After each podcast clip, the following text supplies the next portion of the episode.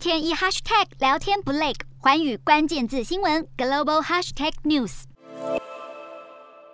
本届冬奥颁发出第一面金牌，得主就是这名三十三岁的挪威滑雪好手约格哈。约格哈在越野滑雪赛事中以四十四分十三秒七的成绩率先抵达终点，领先第二名足足超过三十秒，夺下生涯第一面个人赛事奥运金牌。这位实力深厚的滑雪金牌得主，不仅在奥运赛场表现优异，先前也在世锦赛中十四度成为冠军，还曾经于二零二一年的一万公尺田径赛事跑出离奥运标准仅有八秒差距的佳绩。